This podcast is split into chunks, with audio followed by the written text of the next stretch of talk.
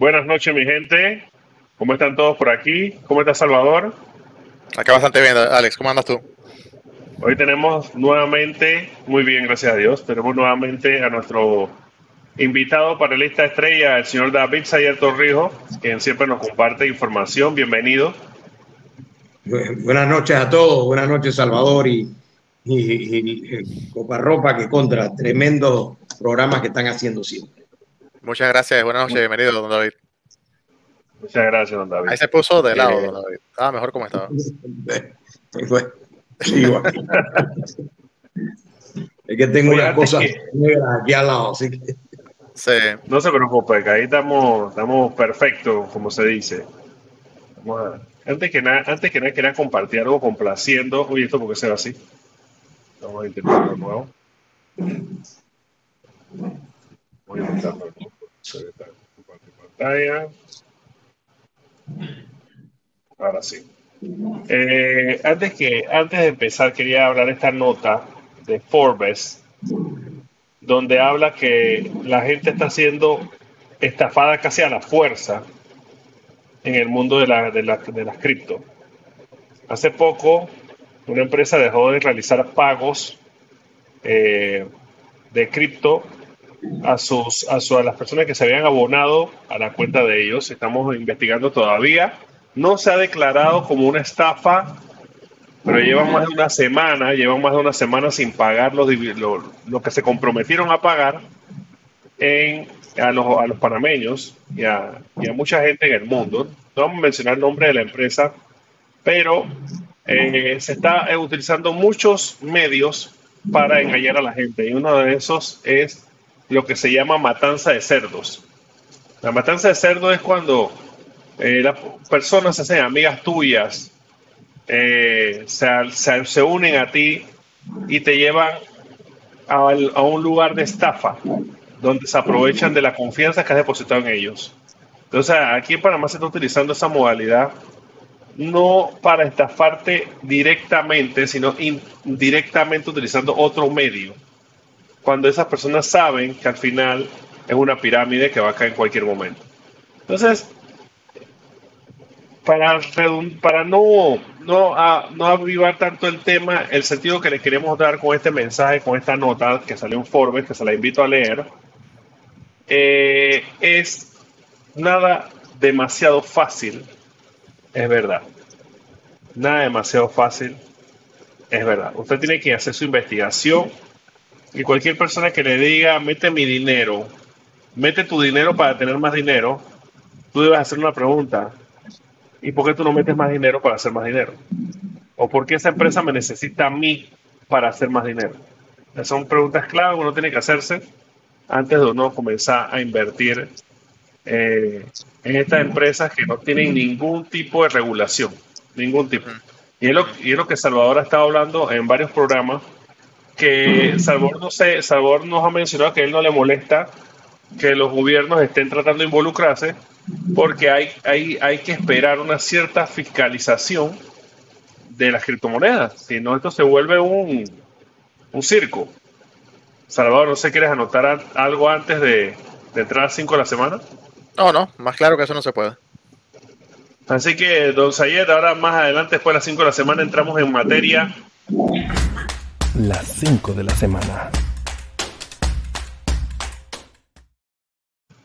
Y vamos de una vez compartiendo pantalla.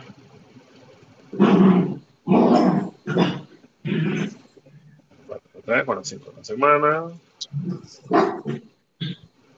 Este segmento llega gracias a Fitness Coffee. Batidos, productos, accesorios, todo para las personas que vayan al gimnasio. Ahora que está de moda, hay gimnasio Salvador. Ahora que vengo de Chiriquí, hay gimnasio en cada esquina, en cada esquina, en cada esquina. Ya creo que los Smartfit van por 12, los, los, los Fitness no sé por dónde van ya, creo que como 6, 7 y abrieron en Penonomé y eso es una locura la cantidad de gimnasio que hay aquí.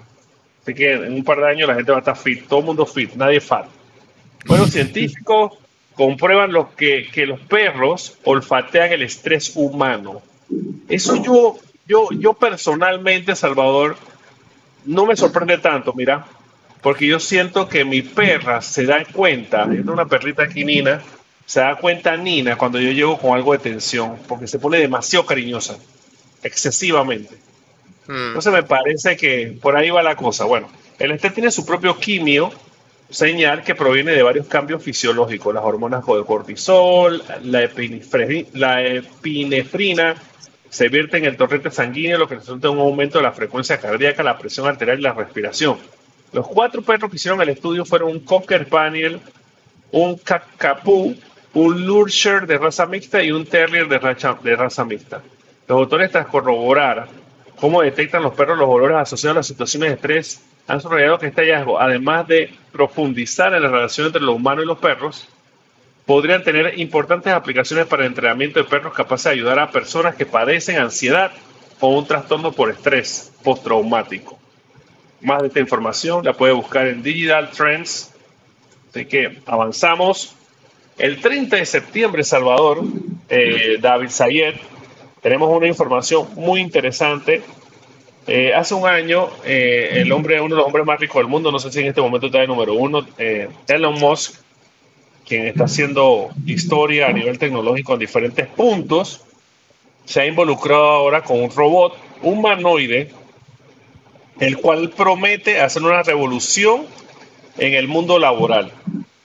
Y bueno, este prototipo la gente estaba esperando hace mucho tiempo y bueno, el día 30 de septiembre va a ser como el día de la inteligencia artificial y se va a presentar este robot. Será un robot humanoide que se diseña para completar tareas, repetitivas y peligrosas. El primer cliente importante de los robots será el propio Tesla, eh, ya que se dice que la compañía planea implementarlos para, para completar el trabajo en sus fábricas. Optimus se presentó por primera vez el año pasado, donde el propio Musk reveló una, una representación y algunas especificaciones sobre el Tesla Bot. Estas- estos robots humanoides obviamente serán para trabajar en la fábrica de Tesla y están diseñados para interactuar tanto con humanos como con máquinas, específicamente para tareas peligrosas, serviles o aburridas, según Musk. Esto, más que nada, es impresionante. No sé si el, si el señor... ¿Usted está hablando conmigo, David? Lo Está, mudo. Está mudo, déjame activárselo. Activa el micrófono, don David. Ahora sí. No, ya. Ahora sí. Ahora sí. ¿Qué, Sí, sí, tal, sí. ¿Cómo, ¿Qué tal? ¿Cómo estamos? No, en, en efecto, mira, Elon Musk, de verdad, me quito el sombrero cada vez que este señor piensa y visiona algo, porque él lleva a, a la realidad lo que muchos para nosotros son sueños. O sea, y no sé si te acuerdas eh, cuando hablamos en clase que una visión sin ejecutar es solo un sueño, pero una visión con ejecución, implementación, como ha hecho Elon Musk. Yo nunca pensé que iba a poder lanzar cohetes, que iba a lograr todo lo que está logrando. Creo que el único sueño que, que al final creo que muchos de nosotros quizás estamos contentos que no compró esa empresa llamada Twitter, que no valía lo que valía, pero cuando yo oigo a Elon Musk hablando de robots, etcétera, me quito el sombrero porque sé que si hay alguien que puede implementar estas cosas es Elon Musk. Obviamente el tema de inteligencia artificial es un tema complejo, no es fácil hacer, o sea, el tema de robots, eh, bueno, cualquiera puede tener un robot sencillo, pero un robot con inteligencia artificial es sumamente complejo, pero si hay alguien que lo puede lograr es Elon Musk y Tesla. Sí mismo, estoy totalmente de acuerdo con usted, don David, porque de verdad que este señor ha hecho unos cambios importantes a nivel tecnológico en, en varios puntos, transporte, eh, carga, el espacio, internet satelital. Ah, ahora se va a meter en los celulares, que él, se habla mucho de una competencia directa contra iPhone. Así que este señor yo no, no sé cuánta capacidad tiene para tan, tantos puntos buscando ser el líder. Es algo digno, ¿no? Eh, de aplaudir. Y bueno, eh, esperemos este robot ha levantado demasiadas expectativas, Salvador. Espero que no sea un robot ahí todo lento, sino que él nos tiene acostumbrado a sorprendernos, así que yo espero que sea algo eh, maravilloso, maravilloso para la ciencia y para los avances tecnológicos. Ahora un comentario ahí, Alex, antes de que pases la página. Eh, nosotros estábamos conversando sobre esto el otro día en el grupo de Tecnoticias. Creo que Don Sayer no está ahí en el grupo. Alguien comentó de que, de que había un tema de robótica, de que estábamos haciendo avances. Yo creo que compartí una noticia de una compañía que está trabajando en robots que no hay que programarlos, sino que ellos aprenden copiando. O sea, que básicamente él te ve haciendo algo, te ve agarrando, por ejemplo, el celular y él entonces copia tus movimientos, lo cual hace mucho más ágil el aprendizaje del robot porque no hay que tirar comandos para que él haga lo que tú haces, ¿no? Que sería como movimiento en el eje X, Y, Z y la fuerza y todo eso, ¿no? Entonces, alguien me dijo, dije, bueno, ¿y eso con qué pinta? ¿Cómo es eso importante? Y em, alguien por eso el comentario de que la automatización es lo que viene en, en, la manufactura conforme se va trayendo de vuelta de China a Estados Unidos, ya que Estados Unidos se echó a China de enemigo y China es la fábrica del planeta, eh, les va a tocar volver a traer cosas para que se manufacturen en, Estados Unidos. Ford, siendo una de esas compañías que anunció, vamos a tener que subir coste de, los autos porque vamos a tener que mover un montón de plantas, un montón de cosas de vuelta a Estados Unidos. Entonces, obviamente, las acciones bajaron porque todo el mundo dice, ah, bueno, si se va a poner más caro, que va, vamos a salirnos de aquí, ¿no? Pero mi punto es el siguiente, ¿sabes? Te pones a ver Boston Dynamics, que es parte del grupo de Alphabet, que es donde está Google, viene trabajando en esto desde el 92, según tengo acá, eh, bajo DARPA. Eso no es, tú sabes, no es accidental. Eh, tú tienes ahí el US Defense Advanced Research Projects Agency, DARPA. Dice, Boston Dynamics se fundó en el 92 por Mark Raybert, un profesor del MIT, nada más y nada menos. Y entonces llevan saca la matemática, 30 años trabajando en esto. No sé si tú alguna vez viste el robot este que lo usa como un perro de Google, que da como miedo verlo de lo se ve como extraño, se ve como lo que se dice eerie o spooky, ¿no? Entonces ahora viene Tesla más o menos con lo mismo y yo me quedo de que, hmm, no es casualidad, ¿sabes? yo no creo necesariamente que se va a formar ahora un ambiente tipo Skynet y Terminator, pero eh, sin ser tan distópico, sí me atrevería a decir que eh, vienen tiempos un poquito feos para el desempleo en los Estados Unidos, porque todo lo que sea manual, que se le pueda delegar a robots, se le va a delegar a robots, porque tú no le vas a pagar a, a un americano lo que le pagabas a un chino por hacer el mismo trabajo. Para eso mejor agarras un robot, ¿no? Así que mm, eso hay que verlo, hay que cogerlo con pinzas, esto de los robots. ¿no? Ahora, Salvador, el, lo que pasa es que en el desempleo, y ahí no, no quiero diferir un poco, lo que ocurre es un, siempre, y es lo que ha pasado con, bueno, desde el tiempo del motor a vapor, etcétera, uh -huh. y las computadoras que desplazan, por ejemplo, las computadoras desplazaron a la mecanógrafa, pero uh -huh. al final eh, ocurre, digamos, un desempleo temporal, uh -huh. pero todo, por ejemplo, Estados Unidos vuelve al pleno empleo, los países que tienen pocas regulaciones eh, laborales vuelven al pleno empleo porque lo que ocurre es, uno, puedes producir muchísimo más 10, 15, 100 veces más. O sea, el ser humano entonces, primero que se, se reenfoca en estas nuevas industrias, pero también, digamos, el ser humano que está en, en el bricks and mortar, en los ladrillos y, y cemento, uh -huh. eh, eventualmente puede producir más, puede tener más ocio y puede también dedicar, aprovechar el, la robótica para hacer muchas otras cosas que antes no se hacían, que es lo que ha pasado, por ejemplo, con las computadoras, las oficinas, etcétera. Todo el mundo pensó que se iba a acabar el trabajo de oficina. Y lo que ha ocurrido es que simplemente es, somos 10, 15 veces, 50 veces más productivos. Esperemos que así sea, don David. lo que aquí, se, se, repite la historia, correcto, porque cada vez que, por lo menos en la agricultura, eh, también las máquinas reemplazaron muchas personas, pero esas personas fueron ubicadas en otras áreas, ¿no? Y hemos ido como, como creciendo. Sin embargo, hay, hay cuestiones que yo me pregunto, don David, por lo menos en el, en el área del arte y la cultura, ya los, la inteligencia artificial hace mejores pinturas, mejores literatura, hasta música están haciendo estas inteligencias artificiales. Y uno se queda impresionado, impresionado. No sé dónde, dónde va a llevar esto, ¿no? Pero sabemos el inicio, don David. O sea, imagínate un concierto, bueno, es lo que ha pasado. Nunca pensamos que un DJ, yo, yo por ejemplo, yo, yo fui DJ antes de, de, todo este atenimiento en Estados Unidos, y yo nunca pensé que un DJ se iba a convertir en el centro de atracción como si fuese un artista que está tocando la música. Pero es lo que ha ocurrido en el mundo, quizás por, porque el DJ se vuelve productor, mezcla, y, y al final el, la apreciación es de, de la sintetización y todo, o sea, porque eso hay que tener una habilidad también, ¿no es? O sea, el DJ que nada más mezcla canciones, bueno, estoy hablando del DJ que produce, que, que, que usa el sintetizador, que, o sea, que logra sonidos especiales. Y bueno, o sea, los DJs ahora se han convertido en el centro de atracción prácticamente en, en muchos, muchos conciertos. Sí, así mismo es, los, los, DJs cada vez están más, bueno, son los que ahora se llevan los millones, increíble. Nos vamos a seguir con la, seguimos más adelante. Según el CEO de Crypto Digital Group, el precio de Bitcoin podría estar en a punto de partida de una subida. Teniendo en cuenta el RSI en esta gráfica, en una gráfica que está, pueden, pueden verla en cointelegraph.com, información de una cuña descendiente, descendente, disculpen. Técnicamente una figura que continúa de continuación de tendencia que suele aparecer en las oxigenaciones del precio y en este caso que estamos viendo la fuerza del mercado en su dirección. Por eso es interesante y debería romper el alza con los objetivos que os muestro en estos gráficos, que los pueden ver en esa página.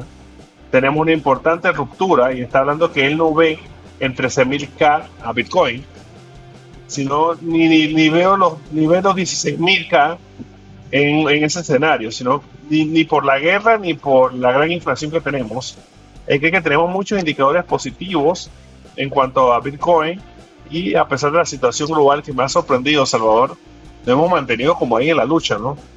Yo creo que lanzar al aire Bitcoin a 14 mil sin más es una auténtica locura y que los análisis se llevan paso a paso. Mi opinión es positiva, creo que estamos en el punto de partida de una subida de Bitcoin y lógicamente ya no tengo la bola mágica de cristal, obviamente, pero voy a prepararme para ambos escenarios. Aunque mantengo mi idea alcista ante todo.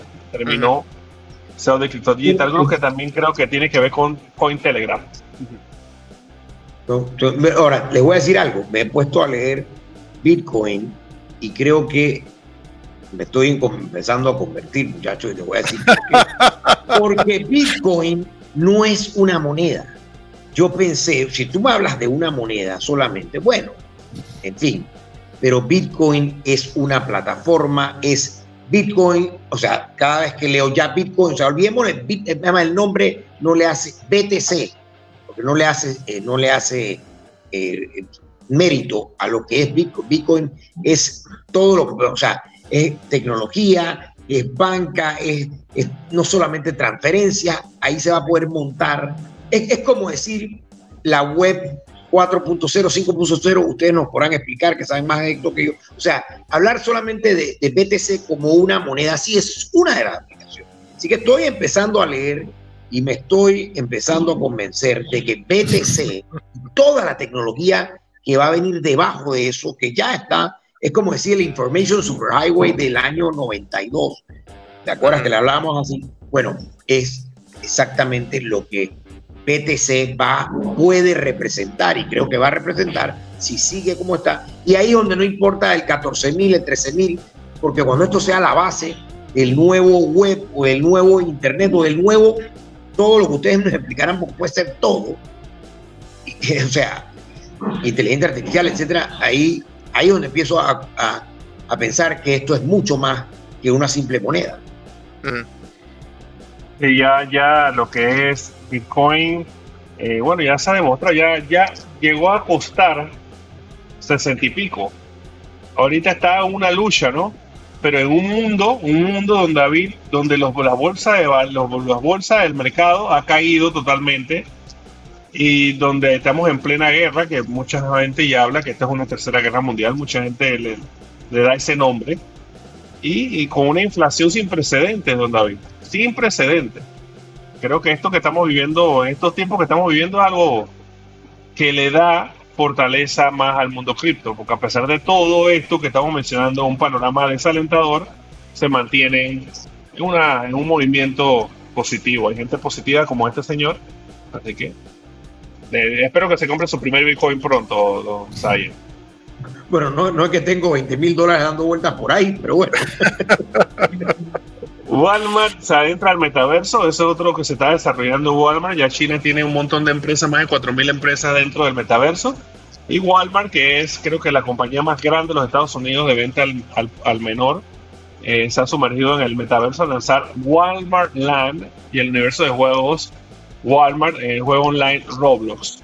Por otro lado, el propietario del alias NFT ha afirmado haber perdido un millón de dólares en Ether y NFT trajo un exploit. Es una noticia media mix. Lo importante aquí es que Walmart ya está en el metaverso, la compañía más grande de ventas retail en los Estados Unidos.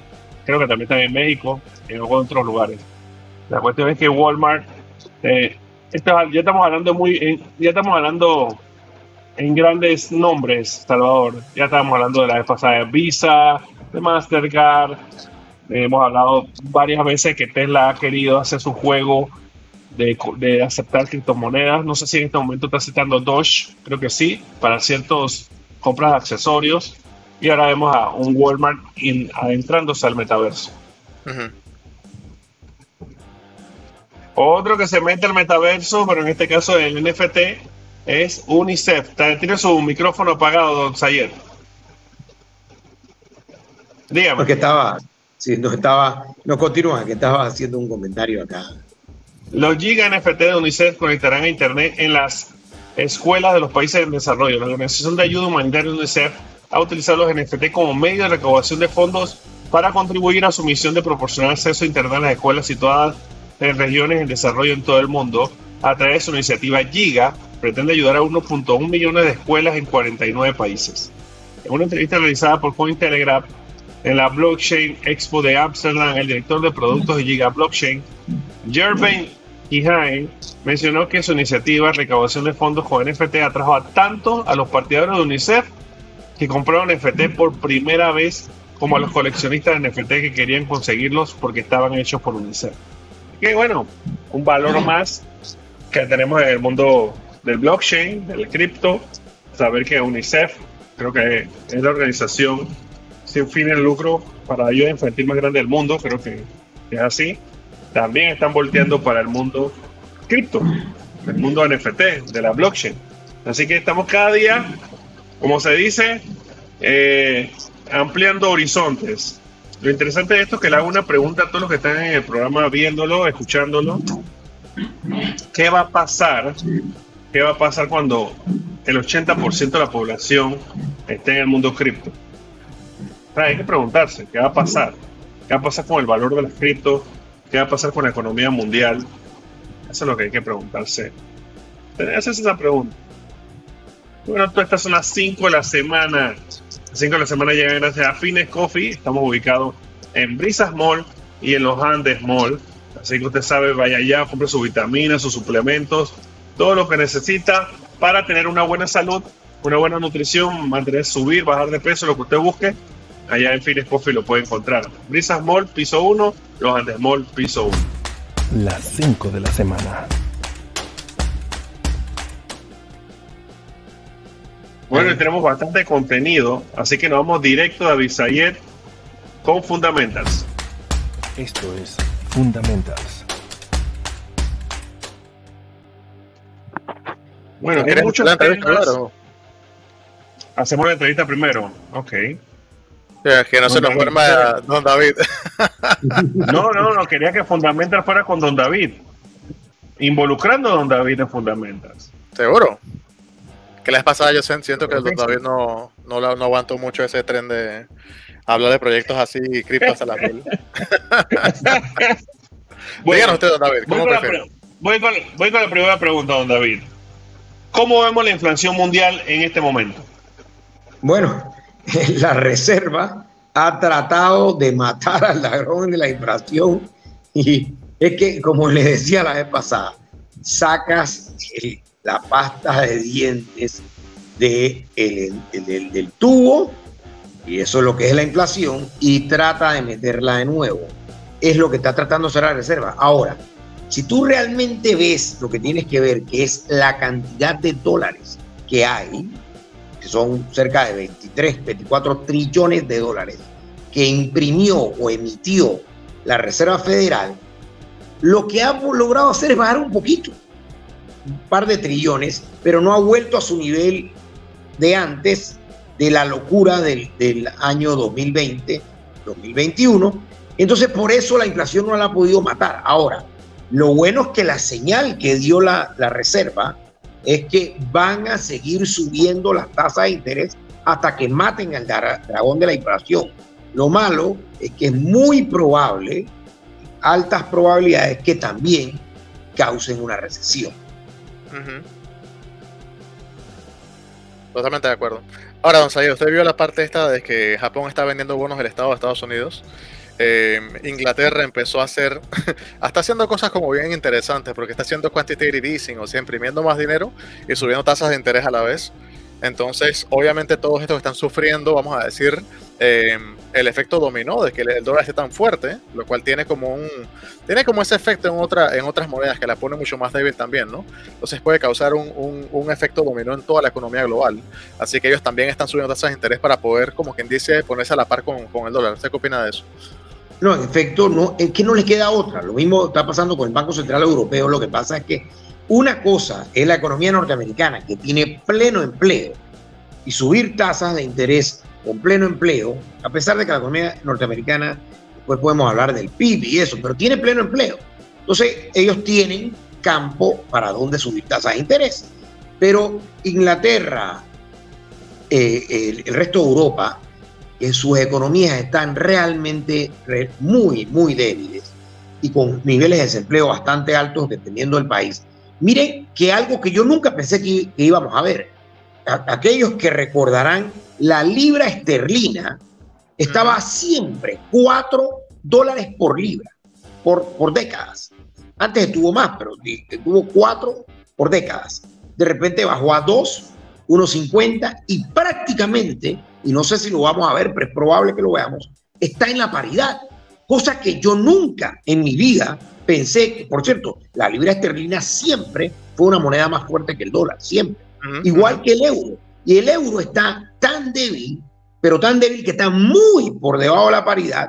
Y creo que no ha llegado al nivel eh, mínimo, pero está llegando cercano al menor nivel del euro en la historia.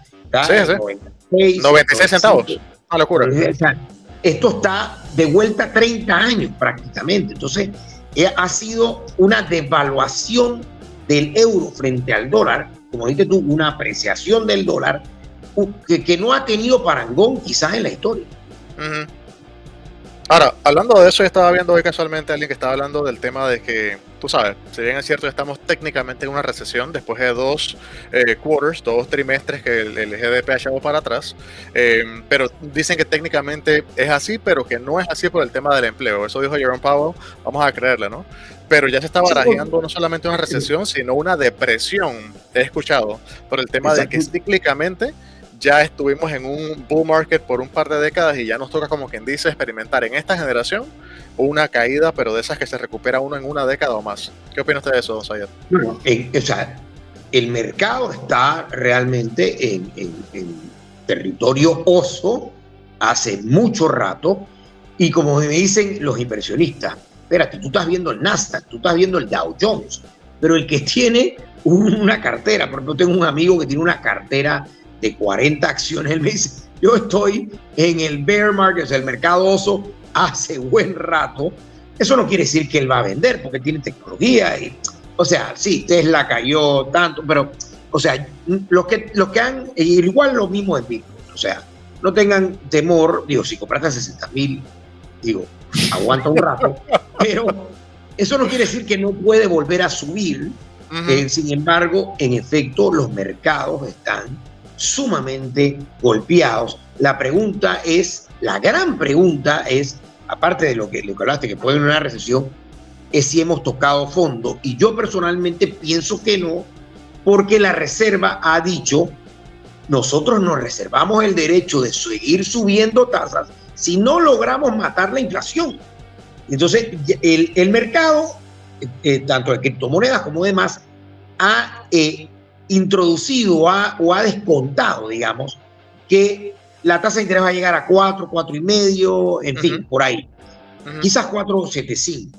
Pero si eso tiene que subir arriba de 5, cosa que no es nada malo, porque una tasa de interés real, natural, siempre ha estado entre 5 y 7%. Siempre, históricamente. La locura es tenerla muy bajo. Esa ha sido la locura. Lo que estamos haciendo ahora no es la enfermedad. La enfermedad fue la cantidad de licor. O sea, moneda que nos tomamos, que fue trillones de trillones de dólares. Ese fue la borrachera. Y lo que ahora es, sí, tenemos la resaca, pero la resaca te estás tomando un Tylenol y, quizás te estás sintiendo mejor tomando líquido, Gatorade o lo que sea, Powerade, no sé cómo, o, lo que usted, lo que, lo que ustedes estaban anunciando, que te va al lugar este y, los suplementos vitamínicos, pero eso es lo que te está curando. O sea, esto, lo que está ocurriendo ahora es la cura de la enorme borrachera, de la locura de monetaria, la locura fiscal. Ahí lo puso muy bien. En la locura fiscal, porque el problema fue inyectar trillones de dólares, casi, casi 18 trillones de dólares, al, mismo tiempo que estabas haciendo un, una, un estímulo fiscal en Estados Unidos, donde estabas regalando trillones de dólares a la ciudadanía. O sea, eso no, eso no se puede hacer. O sea, imagínate tú que tienes a los muchachos borrachos el lunes carnaval a las 5 de la mañana, todo el mundo borrachísimo y vas a sacar 10 botellas más de whisky. Y, no estoy hablando de, de, de. Ahora, estaba viendo a... Disculpa, Alex. Una, una, una cosita acá, que estaba viendo a esta señora eh, Kathy Wood de Ark Invest estaba viendo a Raúl Pal, un billonario bastante famoso, hablando de que no le va a quedar otra que pivotear a Jerome Powell, porque tú sabes que cada vez que ocurre uno de estos problemas de que suben las tasas de interés, el mercado colapsa, la gente empieza a llorar y entonces es lo que llama un taper tantrum, una ¿cómo se dice? Una pataleta, ¿no? Entonces viene Papa Powell y arroja plata de nuevo y todo se resuelve. Pero dice que no, que él se va a poner con mano dura como Volker y que hay que hacer lo que hay que hacer. Así, keep at it hasta que se resuelva. ¿Te qué opinas? ¿Vamos a pivotear o el man se va a mantener fuerte hasta el final? Bueno, todo parece que se va a mantener claro. Yo creo, y él lo dijo en, su pronunciamiento, que si la, economía se empieza a ir a pique, no la bolsa. Recordemos, o sea, hay, hay gente en Estados Unidos que piensa que la economía es solo la bolsa. No, no, no necesariamente. Estamos hablando de si la economía real, o sea, no Wall Street, sino Main Street, o sea, la avenida central y no Wall Street, si la economía se va a pique, entonces ahí sí no le va a quedar otra que sacar de nuevo el, el, el guaro, sacar la campana y volvemos a, digo, yo espero que esta vez sean un poco más medidos, o sea, para cortar la goma, sí, siempre te dicen saca un par de cerveza. Perfecto. Pero lo que no puedo hacer es sacar 10 botellas de macala. Okay. O sea, vamos a quedar en el mismo lugar donde estábamos y no puede seguir habiendo estímulo fiscal. Eso sí, ya. Y, Salvador, tú que parece que estás siguiendo muy bien la economía, la, deuda norteamericana ya no aguanta más. Y si tú le metes 2, 3, 4 trillones de estímulo fiscal, no solamente es el déficit horrible, sino que ya la deuda está al tope y va a llegar un punto donde van a tener que hacer una rebaja a la, a la calificación de los Estados Unidos. O una reestructuración de la deuda, vamos a ser claros, ¿no? Eh, una última pregunta ahí, don Said, antes de dar la palabra a Alex. Eh, estaba viendo también ese tema de, de, de, la cantidad de petróleo en reserva que tiene Estados Unidos. Pues tenían como 50 millones de barriles hasta hace un par de años llega la pandemia, llega la crisis esta de, de, los barcos en, todo el planeta, llega un montón de condiciones un poco adversas que hacen que Estados Unidos empiece a utilizarlo como a un millón por mes o, peor. No me acuerdo la cifra exacta, pero ya van como por 300 millones en reservas, se han volado la mitad ya. Entonces ellos tienen que pivotear en varios sentidos, o si no, imagínense qué van a hacer, no va a tener ni siquiera la cantidad de petróleo de reserva en caso de emergencia digamos que, bueno, ya no tenemos, no podemos contar con Rusia, ¿qué tal si no pudiéramos contar con, el Medio Oriente? ¿Usted piensa que esa es una arista importante aquí en los medidores indicadores de economía o eso es secundario? No, bueno, obviamente el, petróleo, si ellos eh, lo que han hecho ha ayudado a bajar el precio del petróleo, lo hemos visto, eh, eh, todo esto, lo principal era subir las tasas de interés, eso es lo que más, y, y fíjense cómo, cómo se comportó el precio del petróleo el día que Powell, o sea, el presidente del Banco Central de los Estados Unidos, de la Reserva Federal, cuando él dijo, no vamos a parar hasta que no le rompamos la espalda a la inflación, ahí se le rompió la espalda al barril de petróleo y se vino abajo, eh, eh, bueno, eh, no sé cuánto está hoy, pero el precio del petróleo ha estado, ¿cuánto está hoy? No sé si... Está como 76, algo así me parece. Sí, está en los 70. Recuerden que estaba en 120 dólares el barril cuando inició esto. Entonces, si han logrado tener resultados. Lo que pasa es que eh, la inflación no solamente es petróleo, Porque el problema es cuando, nuevamente, cuando sacaste al, genio de la, de la lámpara, qué lío para meterlo de vuelta, porque ya ahora inflación en todos los demás sectores. Inflación en, los demás, eh, las demás materias primas, inflación en, bueno, en, arroz, en, soya, en lo que te puedas imaginar, y en los bienes no regulares, que no todo es por precio del petróleo, pero algunos me decían hoy eh, en las redes, oye, ¿cómo es que bajó el precio del petróleo y sigue la inflación? Sí, porque la inflación ya está fuera de control y no era necesariamente solamente por el precio del petróleo. Sin embargo, lo de la reserva estratégica, yo más bien pienso que todo va a depender de lo que pasa ahora en noviembre, que el mercado creo que está apostando a que los republicanos van a ampliar, no sé si van a tomar control o no, quizás el Senado, no estoy seguro si el Congreso, o sea, no he visto los últimos, las últimas predicciones, pero igual, los republicanos van a lograr ampliar su, su actual postura y saben que eso siempre es favorable a que haya más producción interna de petróleo. Recordemos que con los republicanos, el fracking y todo esto, Estados Unidos se convirtió después de décadas en un país que no dependía de, un país netamente eh, eh, no importador, sino que no dependía e incluso podía, no podía exportar necesariamente, pero que no era un importador neto. Ese es un punto importante. Ahora, el fracking, en comparación con sacar petróleo en el Medio Oriente, que ellos pudieran venderlo como a 20 por, por barril y todavía están en los números eh, verdes, acá fracking me parece que cuesta por lo mínimo 80. Entonces sí estamos viendo un precio bastante más alto del petróleo por, por quién sabe hasta cuándo, ¿no? ¿Usted qué opina de eso? No, y lo otro es que, eh, o sea, y es muy importante que hagamos esto, yo sé que a mucha gente no le, no le gusta que uno mencione esto, pero nos hemos excedido en regulaciones en contra del combustible cuando no hay todavía, todavía no hay un, sustituto real y barato, con excepción de nuclear, que ya vimos la locura de Alemania. Pero de verdad, e, e hidroeléctrica, que no es necesariamente un sustituto fácil, porque, por ejemplo, en Estados Unidos no hay capacidad hidroeléctrica en los lugares donde no hay montañas, porque eso, es, bueno, esa es la realidad, es parte del problema de Panamá también. Entonces, ¿qué pasa? Que vino la guerra en contra de los combustibles fósiles, pero no estamos listos para salir de ellos y nos dimos cuenta, eh, espérate, yo no sé si vamos a echar para atrás algunas regulaciones, creo que no, pero esas regulaciones mantienen alto el precio porque, o sea, eso cuesta. Todas estas regulaciones ambientales, algunas que son excesivas realmente, esto, estas regulaciones tienen un costo.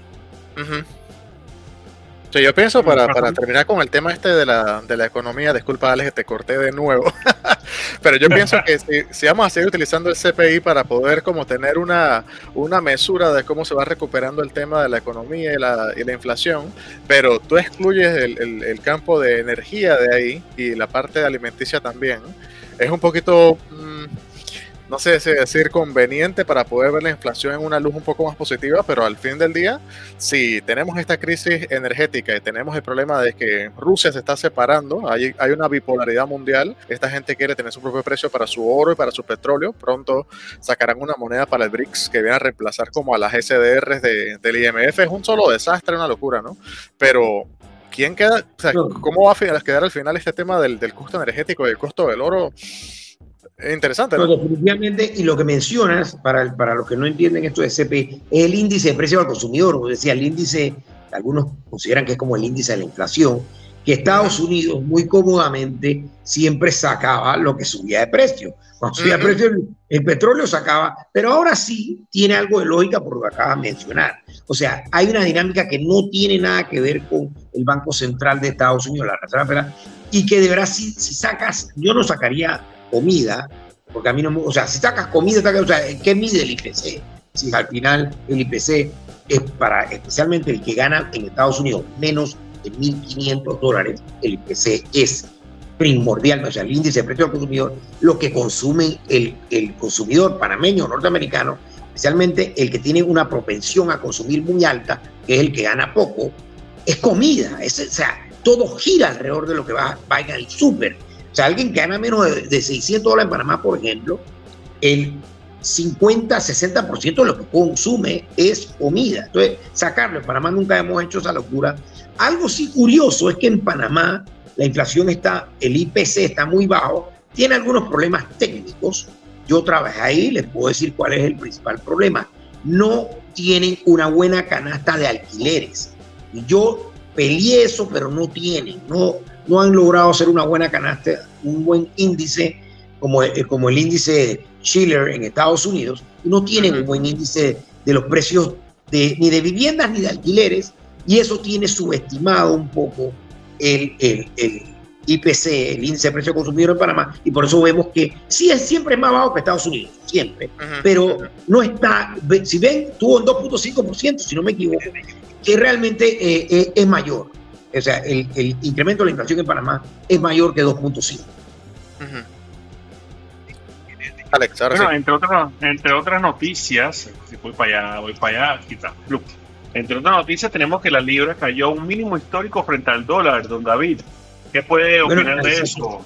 Eh, eso fue lo que estábamos hablando de que al ritmo que va, yo no quiero predecir eso, pero cuidado, llega a la paridad, que es algo que nadie, yo nunca pensé que iba a vivir un mundo donde la gran y poderosa libra esterlina, la que fue en su momento la moneda más poderosa del mundo, pero lejos, se está convirtiendo en una moneda que está por debajo del euro, por debajo del dólar.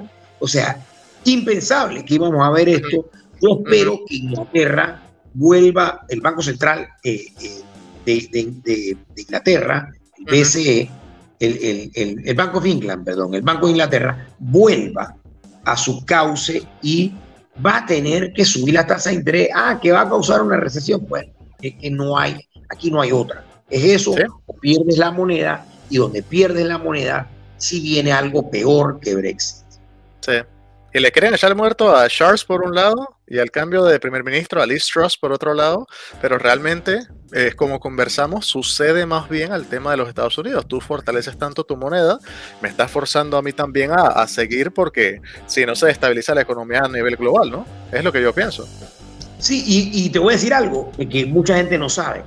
Le están devolviendo el favor, favor de, de otra forma, porque Inglaterra, y eso es algo que la mayoría de la gente no sabe, fue quien causa la gran depresión norteamericana, porque Inglaterra estaba, estaba emitiendo, eh, emitiendo libras en el año 25, 26, 27 y le pide a Estados Unidos que coopere para que no se destruya la moneda y Estados Unidos respondió emitiendo muchos dólares y la historia fue la gran burbuja del 27-28 que colapsa en el año 29 y el crack y la gran depresión de octubre de 1929. Y lo digo porque viene octubre y cuidado, cuidado con, con algo en octubre, especialmente cualquier sorpresa. De octubre siempre es un mal mes en los mercados, así que cuidado ustedes que compran y venden, hay que tener mucho cuidado en octubre. viernes negro y lunes negro, y, bueno, y el, y, el, y el lunes negro de 1987, etcétera, etcétera. La mayoría de los malos días siempre vienen en octubre. Interesante. Ahora, ahora que usted menciona eso, me pone a pensar un poquito en el tema este de Schmita. No sé si está al tanto de esto del, posible jubileo, del posible perdón de las deudas de las personas. ¿Se ha escuchado de esa pseudo teoría de conspiración que anda por ahí? No, es así, no la escuchó, pero el jubileo era de la reina, no, no sé qué es lo que está pasando. Sí, el jubileo o jubilee en términos de que te perdonan las deudas, que ocurre como cada 49 años. Alguien por allí estaba especulando de que, de que lo que se viene es como una schmita, que se viene entonces el, el perdón este de las deudas. Pero bueno, eso es una bueno, pseudo Algunos países sí, quizás no, no me parece que sería sensato hacerlo. Bueno, es que eh, a quién le van a perdonar la deuda. Entonces, algunos países sí. Eh, y lo que pasa también, y te voy a decir por qué eso puede ocurrir cuando tú devalúas tanto la moneda, entonces llega un punto que esa deuda no vale mucho y, puedes condonarla, pero eh, en Estados Unidos eso no va a ocurrir porque ahora mismo las deudas se están apreciando. Entonces, eh, eh, es un tema, o sea, Estados Unidos, el golpe que tiene el gobierno federal es que su deuda cada vez es más cara, cada vez vale, se aprecia más y cada vez paga una tasa de interés más alta. ¿Y quién quiere tener depósitos de ahorro? ¿Quién quiere tener? Es más, eso es lo que está pasando también en las bolsas y cripto y todo. Él dice, espérate, yo puedo conseguir 3,5% y 4%. prontamente en, en, un bono del Tesoro de Estados Unidos. ¿Sabe qué? Me salgo de todo lo que sea riesgo y me meto a, territorio seguro, 4% de un buen retorno y me quedo tranquilo por un par de, par de meses o años. Ahora, hablando de perdón de deuda, casualmente Biden le perdonó la deuda a un montón de gente que había, se había endeudado para el estudio universitario. Por debajo de los 100 mil dólares, ah, bueno, estás perdonado. Obviamente mucha gente se molestó porque dice, yo sí pagué mi estudio, ¿cómo es que ahora estos pendejos no lo van a pagar, no? ¿Usted qué opina de eso? Bueno, ese, ese, ese es la izquierda norteamericana. O sea, el tema de la deuda, de los préstamos a los estudiantes, eh, primero ha hecho ha encarecido excesivamente la educación norteamericana. Una de las razones que las universidades lograron subir sus matrículas, o sea, en Estados Unidos para estudiar en alguna universidad de, prestigio, fácilmente son 150 mil, 200 mil dólares, una carrera de cuatro años. Entonces, ¿cómo se logró? Porque claro, el gobierno federal estaba financiando toda clase de carreras y también se dio que la gente estaba estudiando carreras que no tenían mercado.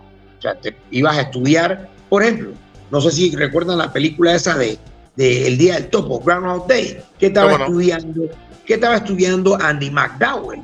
Eh, estaba estudiando literatura francesa del siglo XVII. Wow. ¿Qué hace eso? no estoy diciendo que es malo estudiando, pero no lo puede estudiar con con un préstamo del Estado y al final no vas a pagar el préstamo porque nunca vas a conseguir trabajo con ese título. Una locura. Venga, don David usted subió un video que lo quería compartir donde está hablando de los bonos digitales y la, y, mala utilización en los supermercados. Y por ahí, mire que yo estuve en Boquete hoy, o ayer, ayer estuve en Boquete, y, vi obras enormes, millonarias, inconclusas, en diferentes áreas. Es, una, un dolor muy grande eso porque eso se pagó como impuestos de, los parameños y hasta con deuda. Y están las obras sin terminar. ¿Qué opina de todo esto que le acabo de mencionar? Primero sobre los bonos y de... Sí, bueno, el, los bonos, me voy a un supermercado para contarle a la gente la historia rápidamente.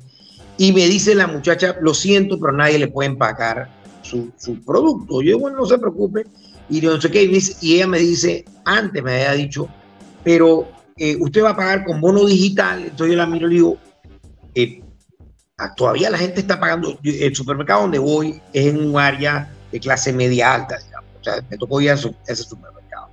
Y digo, hay gente todavía aquí, en, este, en el lugar, pagando con bono digital. Me dice, ay, usted no sabe, señor. Aquí hay señoras de clase media alta, familiares que tienen familiares con mucho dinero, que compran maquillaje y toda clase de cosas que no son comida con ese bono. Yo, pero señora de clase media, sí, usted no tiene idea. Extranjeros, toda, eh, eh, Alex y Salvador. ¿Cómo es posible que dos años después, ya la pandemia se acabó? Y, y, o sea, yo no creo los subsidios. De verdad no creo los subsidios. Yo creo que todo el mundo que quiere dinero tiene que ganárselo con el sudor de la frente, así como están haciendo ustedes. Miren la hora que es, ustedes están aquí fajados. Y, o sea, y porque hay empleo, y eso es lo que yo decía ahí, yo, ¿cómo es posible que no hay nadie empacando? No había nadie empacando, todos los muchachos se habían ido, porque, pues, no, yo tengo mi bono digital y un poco a quedarme empacando bolsas de... O sea, no, ahí hay trabajo, ahí hay trabajo. Ah, no, que ese no es el trabajo que yo quiero. yo voy a cobrar mis 120, más no sé qué. Mira, esto, y más un país como Panamá, que lo acaba de decir Alex, eh, eso que tú dices es porque el país está, no voy a decir, está en una situación fiscal y financiera tan mala que no puede pagar a los contratistas para que sigan las obras. Tú no tienes para continuar la inversión, pero sí tenemos para pagar 3 mil millones de dólares al año. Repito, 3 mil millones de dólares al año, al ritmo que vamos, vamos a acabar en 3 mil millones de dólares en, un año, en 12 meses, si sí, por el combustible, ojalá siga cayendo. Y eso no puede ser. O sea, ¿y para qué? Para que la gente no trabaje. Porque no es nada más el combustible combustible, no nada más el tanque de gas, el 120, eh, el bono digital. El bono digital tiene más gente metida que gente que perdió el trabajo. Eso no puede ser. O sea, hay gente que nunca estaba trabajando y que están cobrando bono digital. O sea, gente que estaba en la casa, gente que está, lo que sea, y que están cobrando bono digital que no estaban trabajando, porque si tú ves las cifras de quienes cobran bono digital, supera las cifras del desempleo más las personas que quedaron en la informalidad, más las personas que perdieron su empleo. O sea que no tiene ninguna lógica mantener ese bono digital. Bueno, sí tiene lógica. Le voy a decir es Las elecciones del 2023, las primarias, y obviamente después viene el 2024. ¿Quién va a quitar el subsidio al combustible de 60 millones al mes y el bono digital, que son 300, 400 millones al año? ¿Quién lo va a quitar, Salvador y Alex, en un año 2023 que es un año electoral, porque son las primarias de todos los partidos? Así es, don David. Oye, don David, vamos, vamos a un corte y nos vamos directamente con Fundamental. Eh, nos va a acompañar, ya nomás nos faltan ocho minutos y para despedir el programa vamos con Fundamental de una vez. Esto es Fundamentals. De ah, Salvador, cuéntanos. Déjame compartir la pantalla, un segundo. Ah, voy a enseñar un proyectito, don David, para que vea más o menos de qué va este asunto de conseguir ingresos pasivos en el mundo cripto regularmente es lo que yo enseño en el segmento de Fundamentals. Eh, en los últimos dos nos hemos dedicado eh, dos semanas atrás al, tema de la fusión de Ethereum y la semana pasada al tema de, la bifurcación dura de, Cardano. Vamos a regresar un poquito a lo, usual, que es el tema este de ingresos pasivos. voy a, a mostrarles este proyecto que se llama Optimus. Optimus es un proyecto que es muy similar a cuando en su momento eh, mostrásemos, digamos, lo que eran los Titano Forks lo que era un, rebasing protocol, o sea que cada cierto tiempo se emite cierta cantidad de monedas. Entonces aquí eh, se está haciendo una vez por día y es una, un por ciento más de lo que había en, vamos a decir, en el momento anterior cuando, vamos a decir, 24 horas atrás, pues. Y se hace el rebase y sale 1% más. Se hace el rebase al día siguiente 1% más. Así va creciendo. Así que en ese sentido es inflacionario. Eh, sin embargo, a diferencia de los proyectos que había mostrado anteriormente, TenoForks, que solamente crecía el supply y después entonces se quemaba cierta cantidad para hacerlo algo deflacionario, aquí sí hay una inyección de capital para poder entonces que se aprecie el token. Porque el problema era que el token bajaba y nunca más se recuperaba. Se los voy a mostrar más o menos a qué me refiero, mostrándoles, por ejemplo, Titano.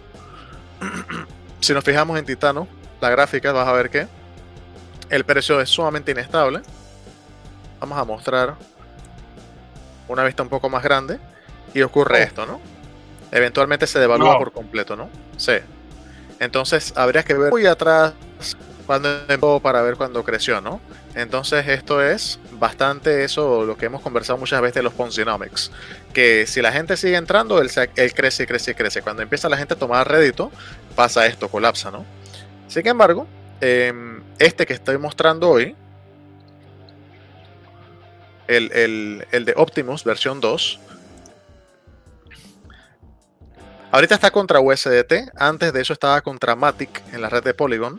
Eh, él se sigue apreciando pero de una manera mucho más estable, como pueden ver aquí. Y es por eso, porque a diferencia de los otros que solamente imprimían más y quemaban, aquí también se está eh, haciendo un crecimiento en cuanto al token, apreciándolo por medio de esto, eh, AI trading, o sea, inteligencia artificial, ¿no? El AI Trading o, Trading con inteligencia artificial genera un rédito para los que poseen el token, OPT2 en este caso. Dice el Daily Income o tu ingreso diario es pagado directamente a tu, a tu cartera y no tiene ningún tipo de eh, tarifas, ningún tipo de costo poder utilizar este protocolo, ¿no? Entonces, acá sale que tiene el AI Trading Bot, el Daily Income, los Zero Fees, como ya mencioné, Optimus AI. Aquí está el tema de que él hace trading, eh, no solamente de sí mismo contra Matic, sino también de Matic contra otros varios tokens. Eh, así mantiene ese floor price, haciéndose ese trading e inyectando liquidez, vamos a decir, al tesoro de, este proyecto para que no se desprecie tanto el, el, token en sí, ¿no? Así que lo que decía, ¿no? La liquidez usa una porción de las ganancias que crea para eh, comprar más liquidez sobre el tiempo, ¿no? Con el paso del tiempo. Esto crea una resiliencia a los choques de liquidez y crea un rédito adicional por medio de, de, fees de swap, o sea, de cambiar de un token a otro, lo que usualmente se hace por medio de slippage en los exchanges, ¿no? So, nos queda aquí unos tres minutitos, vamos a ver si podemos pasar rápido por el resto de las páginas aquí. Déjame conectarme aquí rapidín a, a Polygon. Ah, muy bien, muy bien buen momento para que se desconectara. Ok. Bueno, básicamente aquí lo que te muestra el DApp o la link descentralizada de Optimus, por cierto, el sitio es optimus.money, optimus.dinero en inglés. Te muestra la capitalización de mercado del proyecto, que está, me parece que iba como por 13 millones de dólares más o menos. Cuánto OP2 ha sido quemado, cuánto es el rédito, y aquí me mostraría cuánto yo tengo en mi cuenta en este momento, lo cual no les puedo mostrar, ¿no? Eh, cuánto es el principal y cuánto va creciendo a una tasa de uno diario entonces él se va autocomponiendo, ¿no? Es eh, interés compuesto.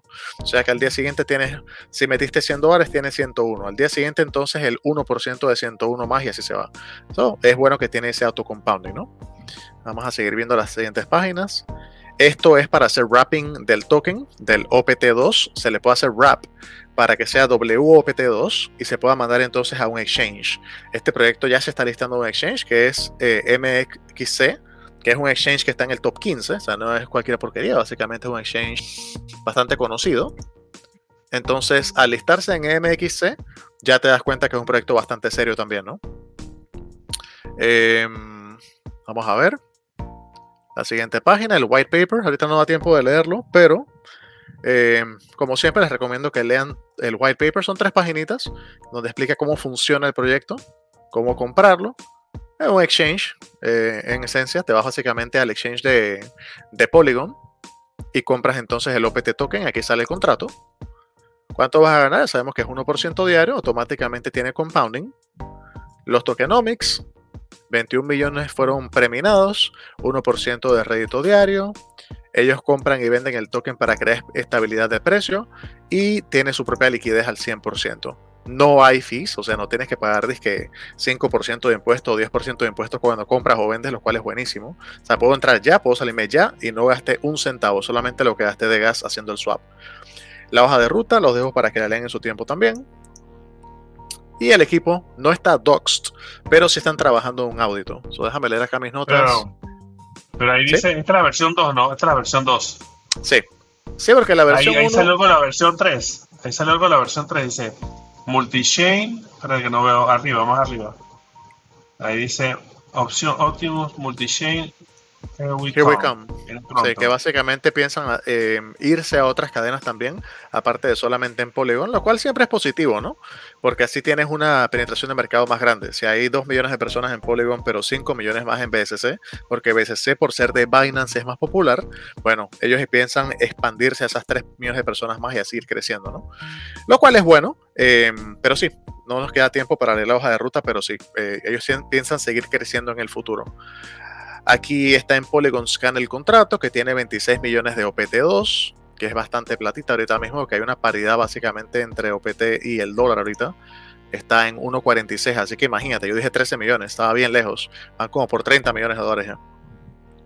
Eh, Acá estaba el precio en, en CoinMarketCap y aquí tienen entonces para sumarlo a su Metamask. Está en 1.47 y como vieron la acción de está buenísima, que sigue creciendo casi de manera estable, lo cual es lo que se quiere, ¿no? Tú no quieres un crecimiento abrupto y después que colapse por ahí mismo, ¿no? Y bueno, antes de ver qué más, en las redes de ellos, yo les recomiendo que siempre verifiquen em, si es una comunidad saludable, si tiene muchos miembros. Aquí, por lo menos en Telegram, tienen 3.386 miembros. Em, ya yo entré, yo estoy siguiendo el, proyecto, se ve bastante serio, la gente se ve feliz, no hay quejadera, no veo como que haya ningún tipo de, glitch en el DAP, nada de eso. El Discord igualmente, em, dice 400 personas en línea, 1.789 miembros. En, en Twitter tienen 1059 followers, como ven. Es un proyecto que no está todavía muy expandido porque acaba de empezar ahorita en septiembre. Y bueno, siempre es recomendable agarrar esto lo antes posible, más si el token se está apreciando, para que aprovechen esa subida, ¿no? No solamente subes 1% diario, sino que también se está apreciando cada momento eh, el token. Así que si subes 1% y el token subió 5%, está subiendo más del 1%, si tiene sentido, ¿no? Y bueno, em, esto es más o menos un resumen de las mecánicas ya para cerrar. 1% em, de rebase cada 24 horas, como mencioné. El rebase burn, que existe en otros Titanoforks, aquí también lo tienen, que compran, perdón, queman tokens em, en el liquidity pool para hacerlo deflacionario, porque obviamente ese imprimir un por ciento más es inflacionario. Lo que mencioné, los AI trading bots, Trade OPT2 y Matic y Trade otros pares de Matic para crear un rédito, no solamente subir, em, esperar que más gente entre, que es puro Sponsonomics, sino también crear un rédito que crea ese colchón que infla un poquito más eh, el token, ¿no? Y por último, Liquidity Error, como ya mencioné, que básicamente dice añade tokens o LP, eh, Liquidity Pairs, de OPT2 y Matic en, el pool de liquidez, eh, gracias al, al rédito creado por los trading bots. Así que al final es eso, ¿no? Buscar estabilidad del precio, buscar crear entonces un poquito más de liquidez y asimismo entonces las, mecánicas ya conocidas de, de rebase. Así que por eso me gustó el proyecto, ¿no? Porque es una, variante de Titano Force que lo hace mucho más saludable, ¿no? ¿No tienes alguna consultita allí, Alex? ¿O quedó claro? No. Está bastante, interesante. Solo que eh, con la gráfica que mostraste hace un rato de Titanoforks, eh, creo que empiezan fuerte y después van cayendo así como en en qué parte. Este no sea este no bueno esperemos que sea estable no Sí, tú ves que es completamente distinto, completamente distinto porque te ves, ves que en Titano eh, la subida fue grandísima, súper rápido, ¿no? Entonces es como que los venture capitalists, los que hacen el funding del proyecto, venden sus tokens por acá. Entonces nos joden a todo el resto, dompean los tokens encima de todos nosotros. Y entonces tú te metes de repente aquí y tú dices, ah, bueno, va a subir. No, va más para abajo. Y entonces cada quien tomando rédito hace que baje y baje y baje porque las mecánicas para mantener el precio del token son muy pobres, o los tokenomics son pobres, solamente depende de que más gente compre el token y ya. Entonces imprimes todos los días más, lo cual es inflacionario, y la gente está tomando rédito, o sea, lo poquito que ganan lo van vendiendo, lo cual crea ese buying pressure que hace que baje el precio. Así que para mí, em, acá con OPT2 arreglan esos problemas, básicamente. Por eso me pareció interesante y la verdad es que le veo bastante futuro. Digo, no, como siempre, no somos consejeros financieros. Yo en lo personal le voy a meter un par de cientos a ver qué ocurre, ¿no? Y si, bueno, si me va mal en un programa sucesivo, les haré las salvedades que no me fue tan bien, ¿no? Oye, ¿qué dice aquí? ¿Qué dice aquí? Bueno, Salvador, se nos acabó el tiempo, Salvador. Tiene bastante tema para otra semana, bastante tema, porque sé que te quedaste con muchas ganas. Pero bueno, esta semana vamos a ver. Esta semana vamos a tener más espacio para desarrollar más. Eh, a todas las personas que nos sintonizaron, muchas gracias. Recuerden que este programa se va a transmitir de nuevo el sábado, el domingo y el resto de la semana en Plus para que usted lo pueda ver en televisión o puede ir directamente a nuestra página de YouTube, Noticias Media, y darse la información. Nos vemos, Salvador. Hasta luego, que esté bien. Chao. Chao.